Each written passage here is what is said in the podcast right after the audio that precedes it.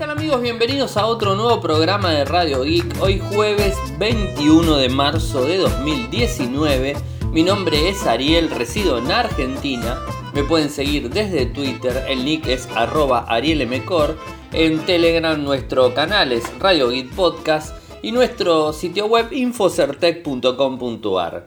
Como todos los días realizamos un resumen de las noticias que han acontecido en materia de tecnología a lo largo de todo el mundo. Y hoy tenemos varias cosas eh, para comentarles, entre ellas un grave tema de seguridad eh, que ha salido de la mano de Facebook, ahora les voy a estar eh, comentando de qué se trata, pero les adelanto que es un tema complicado.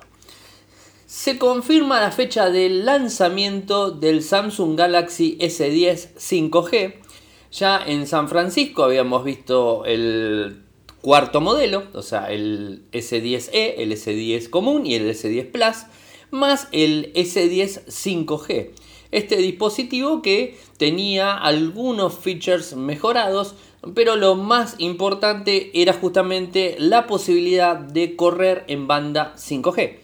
Eh, bueno, eh, ya tenemos la fecha. La fecha va a ser el próximo 5 de abril en Corea del Sur, va a estar disponible. Eh, no sabemos eh, bien si va a estar en otras partes del mundo, excepto en Estados Unidos que tiene un acuerdo para el 11 de abril con el proveedor Bryson. O sea, va a salir con Bryson y va a salir en Corea del Sur. No sabemos con eh, cuál proveedor en, en, su país natal, ¿no? Directamente. El precio que se espera más o menos del dispositivo estaría rondando los 1.300 dólares el equipo estamos hablando de una pantalla de 7 pulgadas eh, con pantalla AMOLED, eh, certificación HDR 10 1200 nits de brillo, una resolución QHD más de 3040 x 1440, un ratio de 19.9, traería el micro más potente de Samsung, el Exynos 9820 de 8 nanómetros con un GPU Mali G76, 8 GB de RAM, 128 y 256 de almacenamiento ampliable mediante una micro SD, eso va a depender del valor, obviamente. Cámara frontal de 10 megapíxeles, dual que puede grabar hasta en 4K con perforación en pantalla, como hemos visto. La cámara trasera de 16 megapíxeles con apertura variable entre 1.5 y 2.4. Esto es la apertura variable que viene trayendo Samsung hace un tiempo. Estabilizador óptico. Cámara gran angular eh, de 12 megapíxeles con un foco 2.2, una telefoto em, de 12 eh, megapíxeles con una apertura 2.4 y estabilizador óptico en general. Una conexión eh, para lo que sería la carga USB-C em, con un cargador de 25 watts, puerto jack 3.5, carga inalámbrica, el famoso carga Qi con 15 watts, mm, o sea, desde la parte trasera eh, traería eh, USB-C, Wi-Fi, eh, NFC, Bluetooth 5 y estaría conectado para poder utilizarlo con un, con un monitor o un televisor HDMI para la interfaz clásica que tiene Samsung. Así que un excelente equipo sin ir más lejos. Lo que pasa que a mí me suena raro todavía el tema de que no, no va a estar disponible las redes 5G en general y bueno, ya acá las tenemos como casi casi ahí, o sea, que existen, o sea, salen los equipos eh, con 5G y no sabemos cuánto. O sea, seguramente Bryson va a ser uno de los primeros proveedores que tendrá 5G en Estados Unidos, porque no es el primero que tiene con Bryson. También lo tenemos a Motorola, que ya le hemos dicho, el Moto Z3 convencional, que se vende únicamente en Estados Unidos eh, para Bryson. Tiene eh, también la posibilidad de conectar con el Motomod 5G.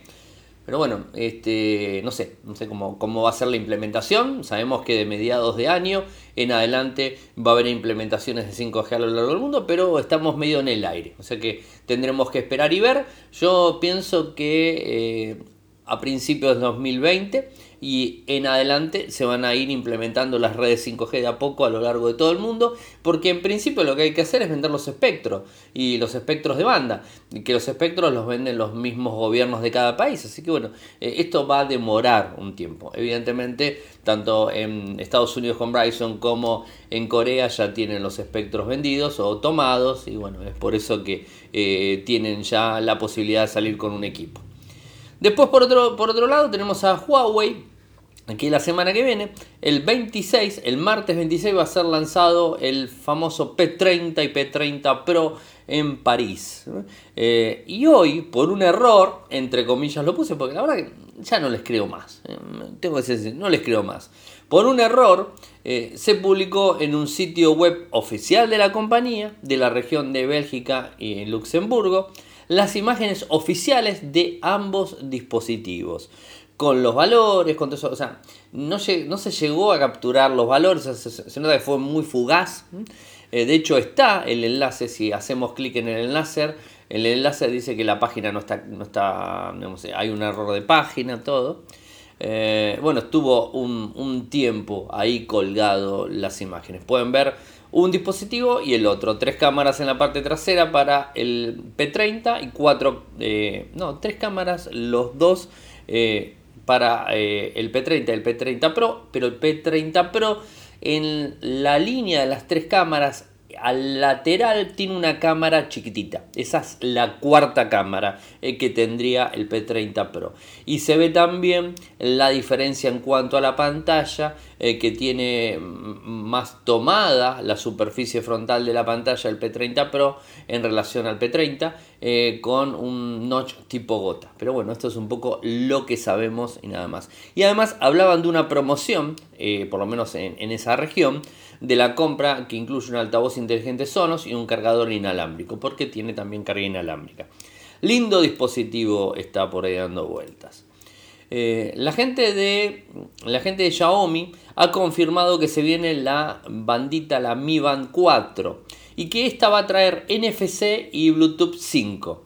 Lo de Bluetooth 5 está bien, más velocidad, más este, posibilidad de conexión, o sea, mejor conexión, todo ese tipo de cosas.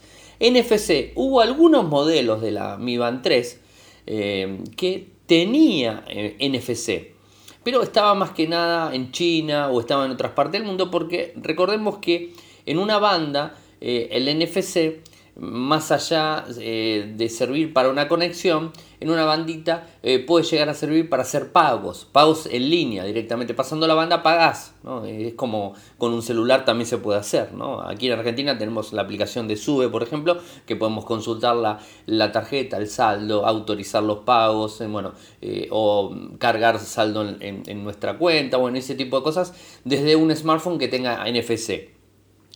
lo que sería la Mi Band 4 traería NFC porque la idea, entre comillas, supuesta de Xiaomi es eh, ampliar el rango de acción para lo que sería los pagos mía, eh, vía MyPay, que MyPay sería el sistema de pagos que ellos tienen. Entonces le da una funcionalidad adicional a la bandita eh, además que puede servir para otras cosas, conexiones, ese tipo de cuestiones. Eh, quizás para emparejarla por primera vez con el celular nos sirve también.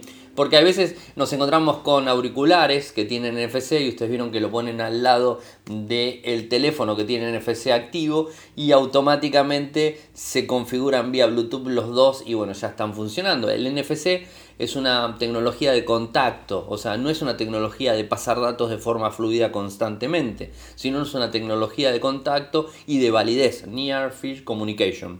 Eh, digamos, es una tecnología que solamente hace el primer paso y después eh, un auricular, por ejemplo, se sigue conectando vía Bluetooth. O sea, el NFC no es el que conecta y el que sigue teniendo conectado al dispositivo. Solamente hace eso y tiene una acción eh, ahí nomás, o sea, a centímetros del equipo, o sea, nada más que eso. Eh, entonces, eh, podemos utilizarlo para conectarlo contra el smartphone, para emparejarlo contra el smartphone y también para pagar. ¿Y esto cómo nos enteramos? Bueno, porque justamente hay una patente donde está mostrando de que la, banda, la Mi Band 4, traería NFC. Hay que ver si todos los modelos lo traen y si la digamos, este, si digamos, mi, mi, suposición es correcta, con toda la ampliación que está realizando, está mal dicho ampliación, pero no importa, eh, como se está ampliando eh, la gente Xiaomi en Europa y en España más que nada, seguramente la idea es llevar MyPay hacia Europa y empezar a desplegar todo su sistema de pagos, que no es nada malo, eh, que bueno, estaremos atentos a ver lo que sucede. Después tenemos una noticia relacionada a um, Apple. La semana que viene, el lunes 25, o sea, el lunes tenemos a Apple, martes tenemos a, Huawei. El lunes Apple va a estar lanzando dos cosas. Eh, en principio, eh, lo que sería el streaming de video. Esto ya lo sabíamos, todo, ¿no? O sea, esto lo hemos hablado.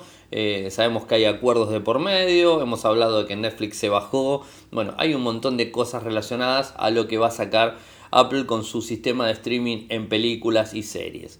Pero por el otro lado, que ya lo habíamos hablado también en Radio Geek, era el sistema de noticias. Hoy tiene un sistema de noticias, pero bueno, ahora va a tener un sistema de noticias por suscripción eh, que va a permitir, por ejemplo, leer el diario en digital, acceder a determinados contenidos eh, de, forma eh, completa, offline, algo así como Flipboard pago y con contenidos especiales creados para la plataforma de Apple. Esa sería la historia. Ahora, esto tiene un costo, o sea, un costo mensual. Lo que se filtró hoy es ese costo mensual. El costo de, este, de esta plataforma sería de 10 dólares al mes. Desde un iPhone, desde un iPad, desde eh, una MacBook. O sea, directamente desde la plataforma que va a tener nueva de noticias Apple. Eh, no sé cómo va a ser para el que no paga, no tengo ni idea. Eh, y para todo esto necesita realizar eh, acuerdos con diarios, o sea, diarios muy importantes en Estados Unidos, porque en principio el primer lugar donde va a estar lanzado es en donde, en Estados Unidos, obviamente, como todo lo que hace Apple. y bueno, la fuente la tenemos del New York Times y parece que no está muy de acuerdo los diarios, o sea, del Washington Post y el New York Times no van a salir en esto. Eh, eh, en este sistema. Y el motivo que supuestamente están dando es que Apple les va a cobrar el 50% de las ventas. Es decir, 50% para Apple y 50% para los diarios o para el generador del contenido que va a tener adentro.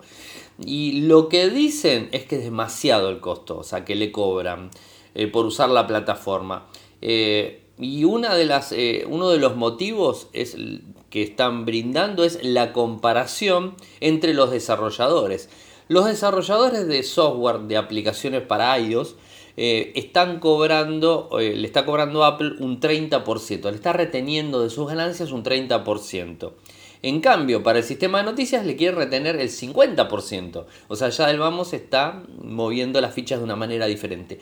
Con el tema de, ese 30% hay discusiones, no con los desarrolladores, pero hace poco sabemos eh, que en Europa fallaron a favor de, Spotify eh, por el tema este famoso del 30% y, que digamos Spotify no está muy contento eh, por tener que pagarle ese 30% para utilizar la plataforma de ventas de, de, lo que sería de, Apple, iTunes, para poder descargar la aplicación y poder utilizarla. Entonces le cobra por todo un 30%. Eh, ya pasó con Fortnite en, lo que fue en, en, Android el año pasado. Eh, no lo pudo hacer lo mismo Fortnite en Apple porque sí o sí tenés que pagar o no entras. Lo mismo le va a pasar a Spotify si dice, no, mira, no le quiero pagar más. Bueno, te vas a tener que salir y no vas a poder tener ningún acceso a Spotify dentro de la plataforma iOS. Entonces está complicada la situación. Ahora, en el tema de noticias no creo que sea tan importante, porque convengamos que formas de, tener las noticias en general las tenemos de cualquier manera y de cualquier forma por todos los lados. No hace falta eh, tener eh, un determinado servicio, no hace falta tener, eh, digamos, este, lo que es Apple, la nueva versión para entender cómo es la suscripción y, ver esto, ver el otro. Entonces habrá que ver si realmente es, este, es importante o, no. Pero bueno, es una, es una nueva opción que va a ser lanzada el 25 de marzo, o sea, el lunes próximo. Y los diarios importantes en Estados Unidos están un poquitito bastante irritados con esta situación. Así que veremos qué pasa. Y la otra noticia, bastante complicada por cierto, que viene de un estudio que se realizó eh, en base a Android. Ya se viene hablando bastante. La, semana pasada también salió un estudio que no lo comentamos en, no lo comentamos en Radio Geek, pero cierto, que habían descubierto software malicioso dentro de Android, dentro de Android directamente, eh, que, bueno, como todo software es muy difícil que se pueda revisar el 100% del código, por más que sea open source o lo que fuese. Eh, entonces puede tener software malicioso. De hecho, sabemos que Windows lo tuvo siempre. Linux lo tiene, en algún momento lo tuvo. Y, bueno, si nos volcamos a, ver lo que Snowden publicó o que le brindó a la gente de Wikileaks y que, se hizo público, y, y, todo tiene software malicioso, ¿no? O sea, si nos ponemos en una forma muy paranoica, no podríamos usar absolutamente nada y volveríamos a la máquina a escribir y a las cartas en papel. Que así todo les cuento que las cartas en papel los servicios de inteligencia también las abrían y las volvían a cerrar y nadie se enteraba que ellos las abrían. O sea que es difícil que eh, no haya eh, digamos, eh, intercepción de datos y ese tipo de cosas. Es muy, muy, muy difícil. Así que eso a tener en cuenta. con lo cual ¿Qué es lo más seguro? Y la verdad no sé. No sé si Apple eh, tiene un doble discurso cuando dice que no le brinda la información a los servicios secretos de cada país o si se los brinda por atrás. Supuestamente no. No sabemos si Android hace lo mismo o Google hace lo mismo. No sabemos, ¿no? Pero sí sabemos de la negligencia, sí sabemos de las cosas que se descubren. Ahora, para todo esto, como lo hablamos con, Juan en el especial de la semana pasada, y, era un poco lo que discutíamos entre comillas con, Juan, es que para decir que eh, una empresa está espiando a alguien, eh, que un sistema operativo está, hay que tener pruebas. Y las pruebas están en determinadas, en determinados casos, han estado, eh, con Windows estuvieron, con Linux no estuvieron, con Android más o menos, con Huawei no estuvieron, eh, no hay pruebas. Entonces hay que tener pruebas. Eh, de ahí en más a que, que espíen a los usuarios o no, y no lo vamos a saber hasta que no salte la información. Y recuerdan eh, cuando yo les hablaba de que los primeros que se iban a dar cuenta cuando había una, un envío de información iban a ser las telcos por cuando, cuando hablaba específicamente del tema Donald Trump eh, con, eh, con Huawei y las antenas en Estados Unidos de 5G que no querían trabajar con, con Huawei y todo eso, y lo que yo decía era eh, que las telcos se dan cuenta automáticamente. O sea, ¿por qué? Porque los datos que van y vienen, ellos los ven, a, no ser de que todas las telcos estén arreglados con el gobierno de China para no decirle nada al mundo. que lo veo difícil, siempre alguien va a abrir la boca, esto es así. Entonces, ¿con qué voy? Eh, con, qué voy a este tema puntual y hacia dónde quiero llegar? Bueno, les cuento. Hoy se, descubre y se publicó que los eh, smartphones de HMD Global, eh, los que se hicieron cargo y compraron la licencia finlandesa de Nokia, y específicamente el Nokia 7 Plus, tenía un, un software incrustado en el sistema operativo que enviaba información personal de los usuarios a un servidor de China. ¿Está? O sea, estamos hablando de Nokia, una compañía eh, finlandesa, eh, China también porque HM Global es China, eh, y que le estaba enviando información. ¿Qué tipo de información le, enviaba? Le, enviaba el número de teléfono, el número de SIM, el nombre y el email del dispositivo. No era gran información, pero lo estaba enviando. ¿no? O sea, lo enviaba cuando? Cuando el equipo encendía, cuando el equipo apagaba o cuando el equipo se desbloqueaba, le enviaba la información. ¿A dónde lo enviaba? Y ahora les voy a contar los datos en eh, todo. Esto lo enviaba a nombre de China Internet Network Information Center, que en realidad es la operadora china Telecom. A ver, ¿es el gobierno chino? No, es una operadora china. ¿no? O sea que está bajo la influencia china, que eso no hay que decir que no es así. O sea, sabemos que cualquier empresa que está montada y está trabajando en China tiene que hacer caso de lo, lo que el gobierno chino le dice. Como por ejemplo, cuando se fue Google de China se fue porque al buscador le querían poner limitaciones en las búsquedas que podía brindar Google sí o no. Entonces se fue.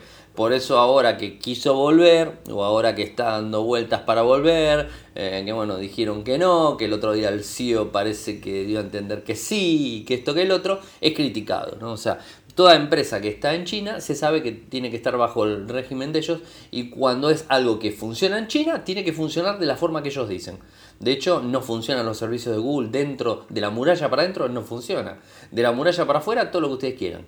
Eh, los chinos utilizan proxies, utilizan VPNs, utilizan un montón de cosas, lo tienen que ir cambiando porque se les complica. O sea, conozco gente que han viajado a China y se han vuelto locos porque se han quedado sin Gmail, se han quedado sin Google Maps, se han quedado sin nada y tenían que utilizar proxies, que los proxies los tenían también que actualizar, los tenían que andar moviendo. Eh, ya que sé, toda una historia ahí dando vueltas. Así que eh, es, es una cuestión. Ahora, ¿quién se dio cuenta de esto? Se dio cuenta un usuario eh, que justamente lee un, medio noruego, el medio, como se dice, es NRK Beta, eh, en donde este, este lector de ese medio le envía la información, o sea, se la voy a hacer fácil, le envía la información y les cuenta eh, que se llama Henry Austad, el lector les cuenta que estaba analizando la transferencia de datos del dispositivo. ¿Ven hacia dónde quería llegar? ¿Cómo se, dieron, ¿Cómo se dio cuenta en Henrik? Se dio cuenta porque empezó a chequear la transferencia de datos que hacía su celular, su smartphone, el Nokia 7 Plus, desde el celular hacia afuera. ¿Y a dónde lo enviaba? ¿Y qué datos estaba chequeando? Los datos de telefonía celular, no del Wi-Fi, de telefonía celular.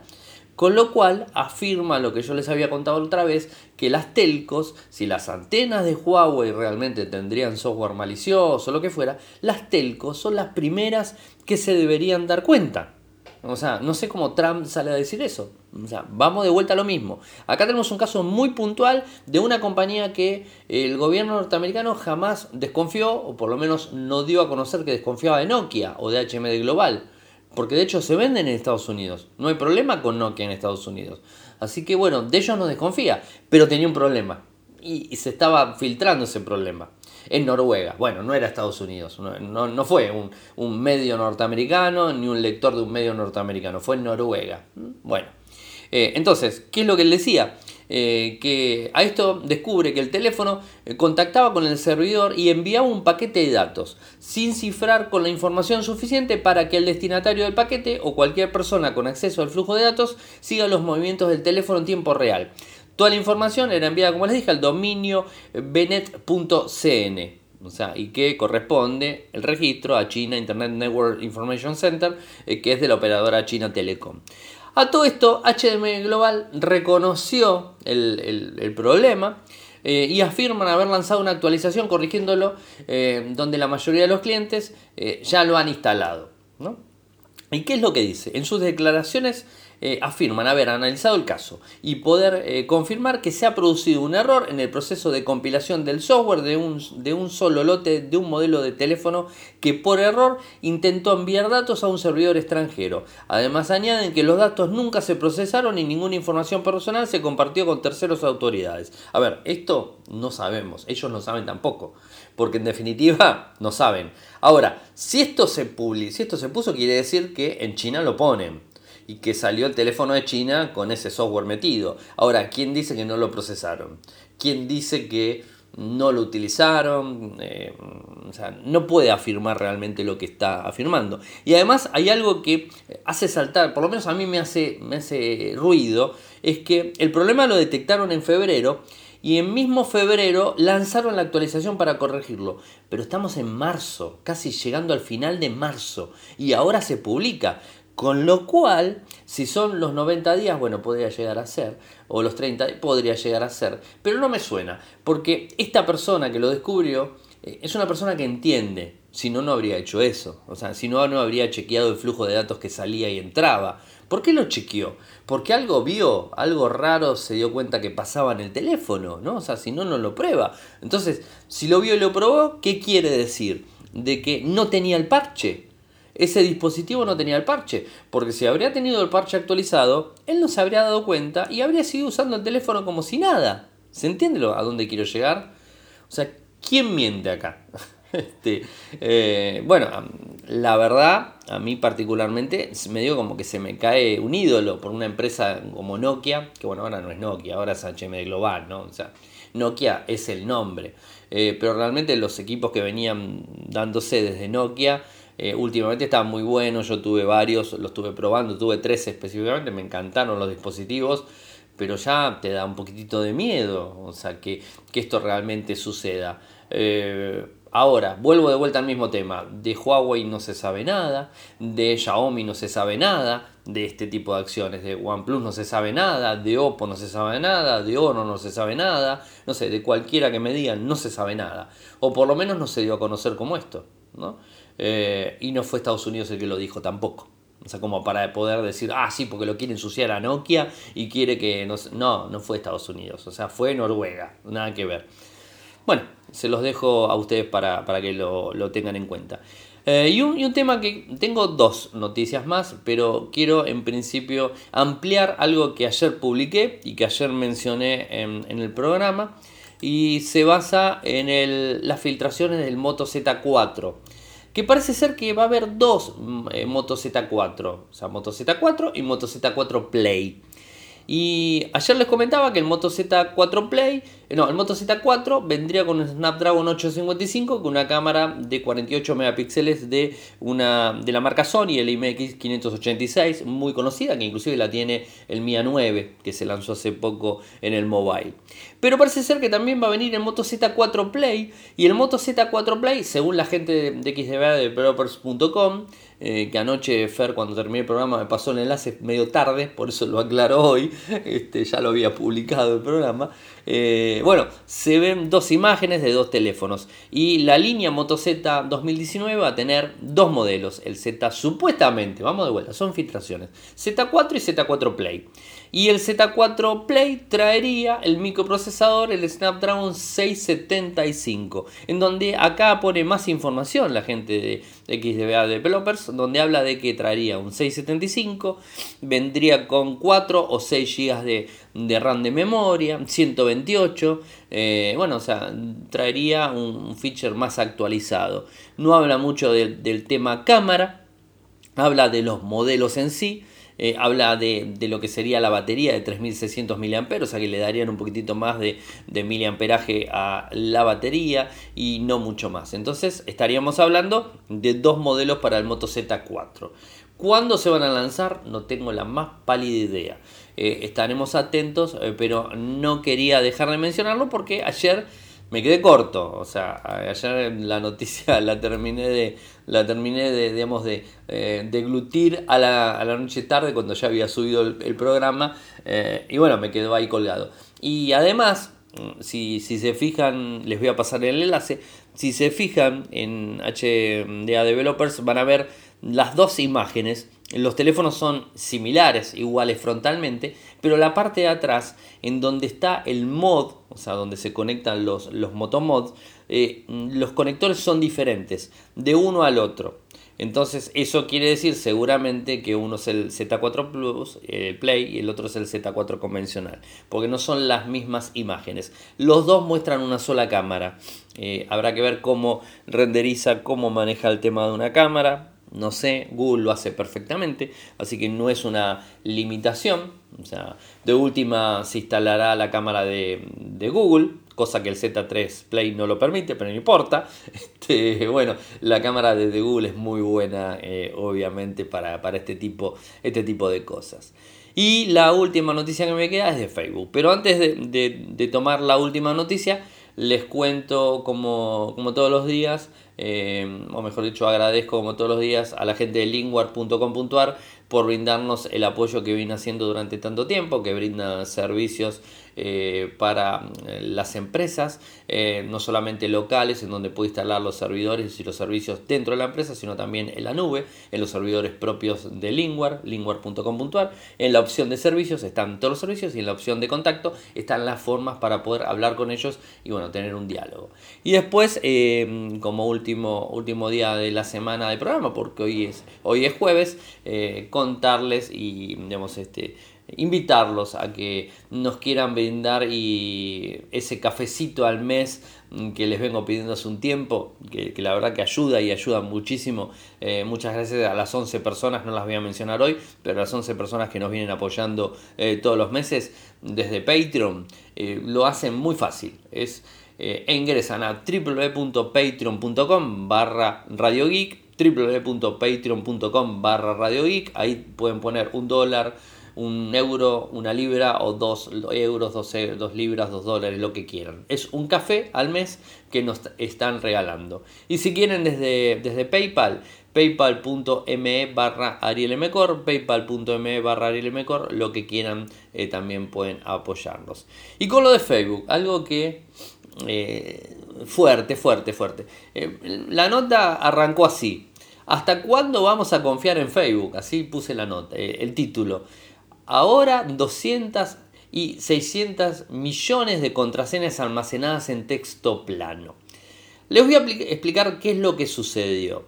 Eh, las contraseñas en los servidores se pueden almacenar eh, de, distintas maneras. O sea, cuando nosotros cargamos una contraseña, cuando brindamos un servicio una contraseña, le ponemos, supuestamente nosotros confiamos en el servicio que estamos utilizando y pensamos que esa contraseña va a ser almacenada en los servidores propios de la compañía que brinda el servicio. No importa que el servicio sea gratuito o pago, da lo mismo eh, lo va a hacer de una manera profesional, con seguridad y con un montón de cosas, ¿no? O sea, que factores que necesitan hacer. Eh, entonces, nunca vamos a pensar que, vamos a suponer que Ariel pone la contraseña y pone a Ariel 1234, ¿no? Vamos a suponer, Ariel puso el usuario Ariel y la contraseña Ariel 1234 ese Ariel 1234 no puede estar guardada de esa manera, como si fuera en una planilla de cálculo, donde el ID de Ariel es el 1, el nombre de usuario es Ariel y la clave es Ariel 1234. Y después los demás campos son los datos de la persona. O sea, no puede estar cargado en una planilla de cálculos así nomás, este, por así decirlo. Hablo así porque la verdad que es, es, es patético lo que realmente hoy nos enteramos. ¿no? O sea, es muy es muy patético esto. Eh, entonces, digamos, el campo que corresponde a la contraseña debería tener un hash que cifre la misma y que tenga eh, este, un texto totalmente extraño que no tenga nada que ver y haya una, vamos a suponer, es facilísimo, o sea, usas un hash, un hash normal para todos, o sea, lo más básico es, eh, utilizas las contraseñas, las cifras con un hash, que es una determinada contraseña maestra grande, ¿no? O sea, que, nosotros lo hacemos, como cuántas veces les, he dicho, utilicen aplicaciones para guardar las contraseñas en el celular, no las guarden en texto plano, no las guarden en una planilla, no las guarden en el blog de notas, guárdenla en una aplicación que necesiten poner la huella dactilar o necesiten poner una contraseña recontra, re complicada y que ahí recién habilite y que toda esa información esté cifrada, utilicen determinados servicios. ¿Cuántas veces les digo? Eso. Porque sabemos que pasa, pasan estas cuestiones. Porque si ustedes roban el teléfono, tienen todas sus contraseñas. Con lo cual, si Facebook o cualquier servicio guarda sus contraseñas en texto plano, si el que le roba esas contraseñas tiene las contraseñas de todos. ¿Y qué sucede si les roban esas contraseñas? Puede que eh, digamos, los usuarios sean muy cautos y utilicen esa contraseña para Facebook y usen otra contraseña para Instagram, otra contraseña para, eh, no sé, para Twitter, una contraseña para, diferente para Gmail, una contraseña diferente para Yahoo, una contraseña diferente para todo. Entonces, pero también puede ser que el mismo usuario use la misma contraseña para LinkedIn, para Facebook, para Twitter, para Gmail, para Hotmail, para Live, para, para lo que sea, para su servidor, para lo que sea, use la misma contraseña. Que hay un montón de esos. Entonces, si utilizas la misma contraseña y para colmo se cae la, digamos, la, digamos, la cadena de seguridad, se cae en Facebook porque deja todo de forma eh, texto plano, eso, esas claves, bueno, está bingo, tenemos un grave problema. ¿eh? Después terminan las contraseñas publicadas en cualquier base de datos y empiezan a, digamos, a tratar de extorsionarnos como ha pasado con el sex no me la sextorsión, eso es más fácil, que ha sucedido hace poco, que hemos hablado también mucho aquí en Radio IC, en donde eh, te ponían el nombre usuario y la contraseña, ¿y dónde la sacaron? Y ahora yo no sé si no la sacaron de, Facebook, a mí no me llegó, pero bueno, a muchos le ha llegado. Ahora, eh, 200.000 a 600 millones. Eh, esto no es la contraseña en sí, si no es una, un registro de seguridad de la contraseña? Es lo mismo. O sea, lo primero que dice, no, no es la contraseña, es lo mismo. Si vos vas a poner Ariel 1234, me lo cifraste con el método, con un hash terrible, me lo cifraste un hash para cada contraseña, no sé, lo más grosso que se les ocurra, bueno, lo cifraste, pero después haces un backup y ese backup, ese registro de contraseñas que ingresan, lo borras en texto plano, ¿para qué te gastaste con el otro? O sea, es algo absurdo. O sea, tenés que tener el mismo hash de seguridad al todo lado. Porque si no, no sirve de nada. Y después nos quejamos de la seguridad, ¿no? O sea, después me hackearon la cuenta de Facebook. Y bueno, este, yo qué sé. Realmente, sinceramente pienso, ¿hasta cuándo vamos a seguir confiando en Facebook? ¿Hasta cuándo vamos a seguir utilizando Facebook? La verdad, no sé. ¿Hasta cuándo vamos a seguir tolerando todas las cosas que hacen? Eh, yo entiendo que Facebook no es la, no es la el malo de la película. No creo que lo quieran hacer a propósito, porque no lo creo. No, no creo esto. O sea, pueden vender información, sí, pero no creo que esto puntualmente. Esto es un error gravísimo pero no, no creo que sea adrede, a propósito no creo. Eh, pero muchos, muchas cosas viene, viene teniendo Facebook desde el año pasado, nos venimos enterando. Y las cosas que no nos habíamos enterado. Si después de tantos años Facebook comete estos errores y hace uso y abuso de nuestra información como la viene haciendo, como se le canta, imagínense lo que habrá hecho en sus primeros, en sus comienzos, a, los primeros cinco años. Habrá hecho lo que quiso con, con nuestra información. Eh, la verdad es bastante, bastante grosero este, este tema, es, muy fuerte. Y es más, recuerdo porque yo hacía mención en la nota cuando publico, eh, recuerdo que Linux en, los comienzos, eh, bueno, en los comienzos también, pero cuando yo empecé a utilizarlo fue en el año 98, 99 empecé a usar Linux, empecé a, utilizar Linux, después en el 2003 dejé de utilizar Windows y me pasé a Linux directamente.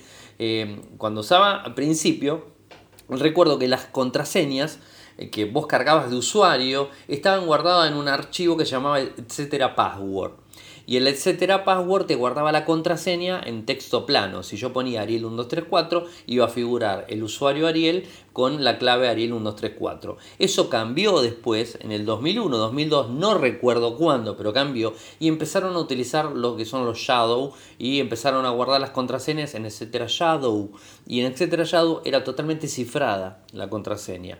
Entonces, ya está, no había forma, por más que copien ese era, era elegible la contraseña.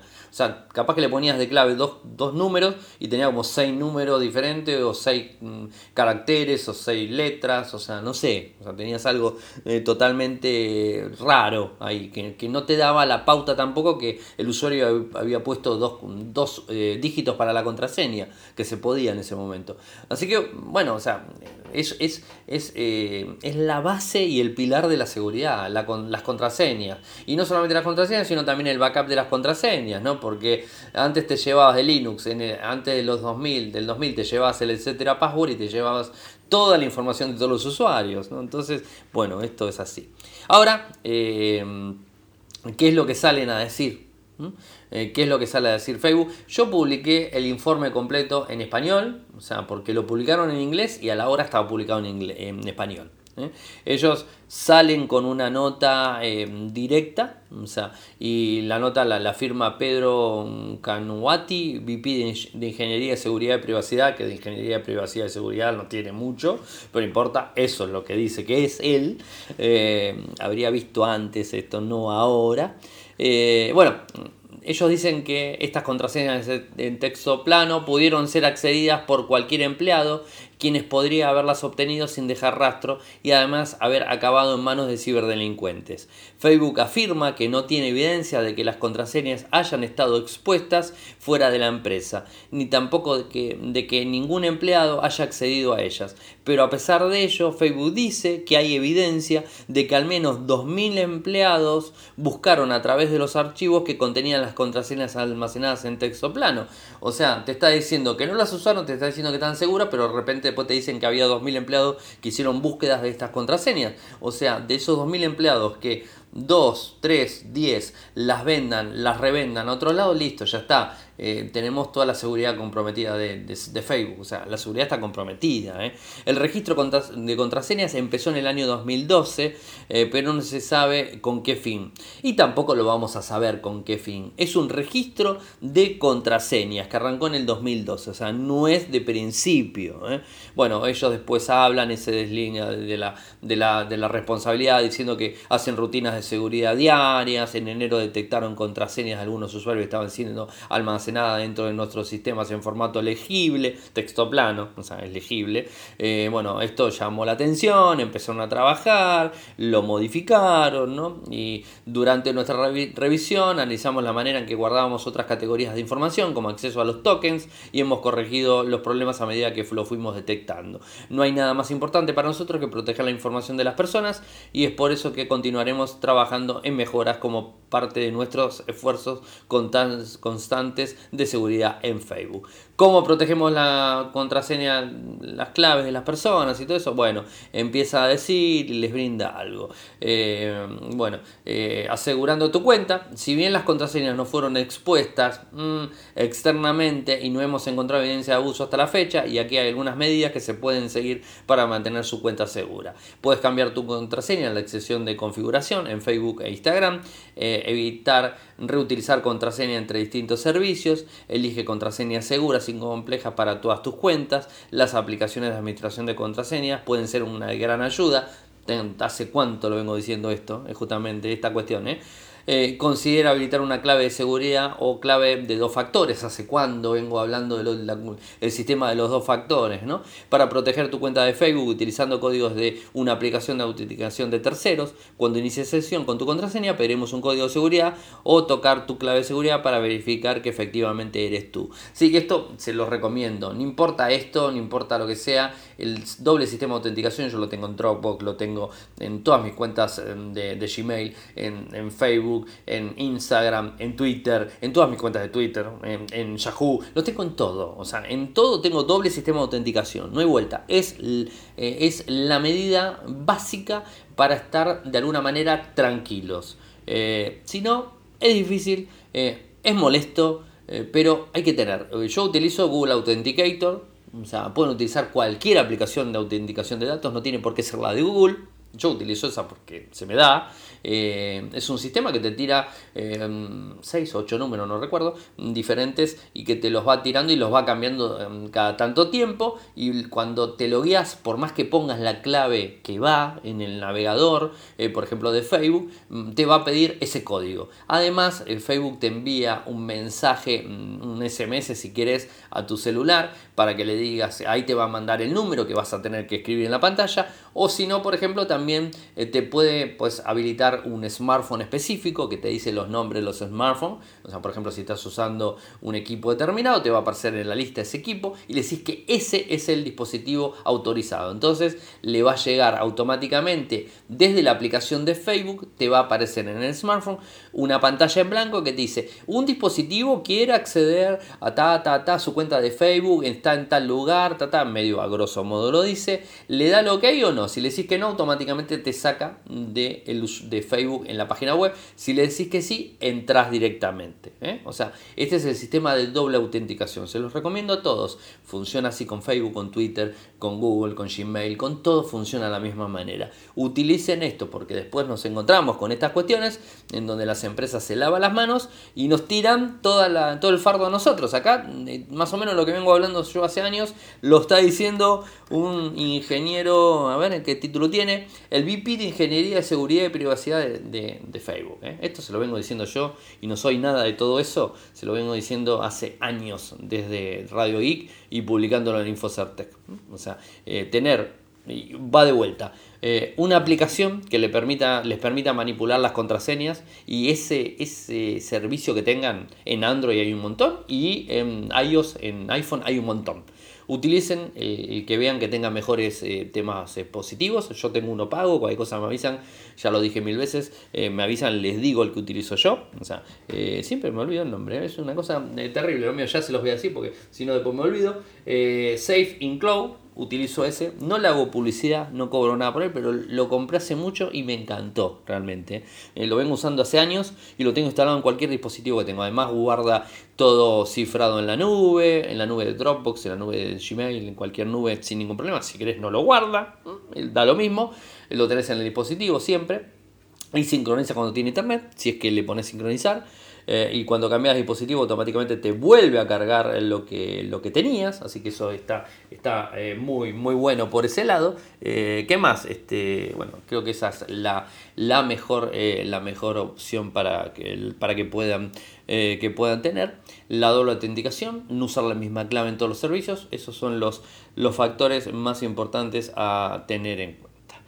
Bueno, llegué al final, un poco largo el programa, pero esto me tenía que, tenía que explicarles, era un tema más, este, más largo que los demás, los otros eran temas más cortitos.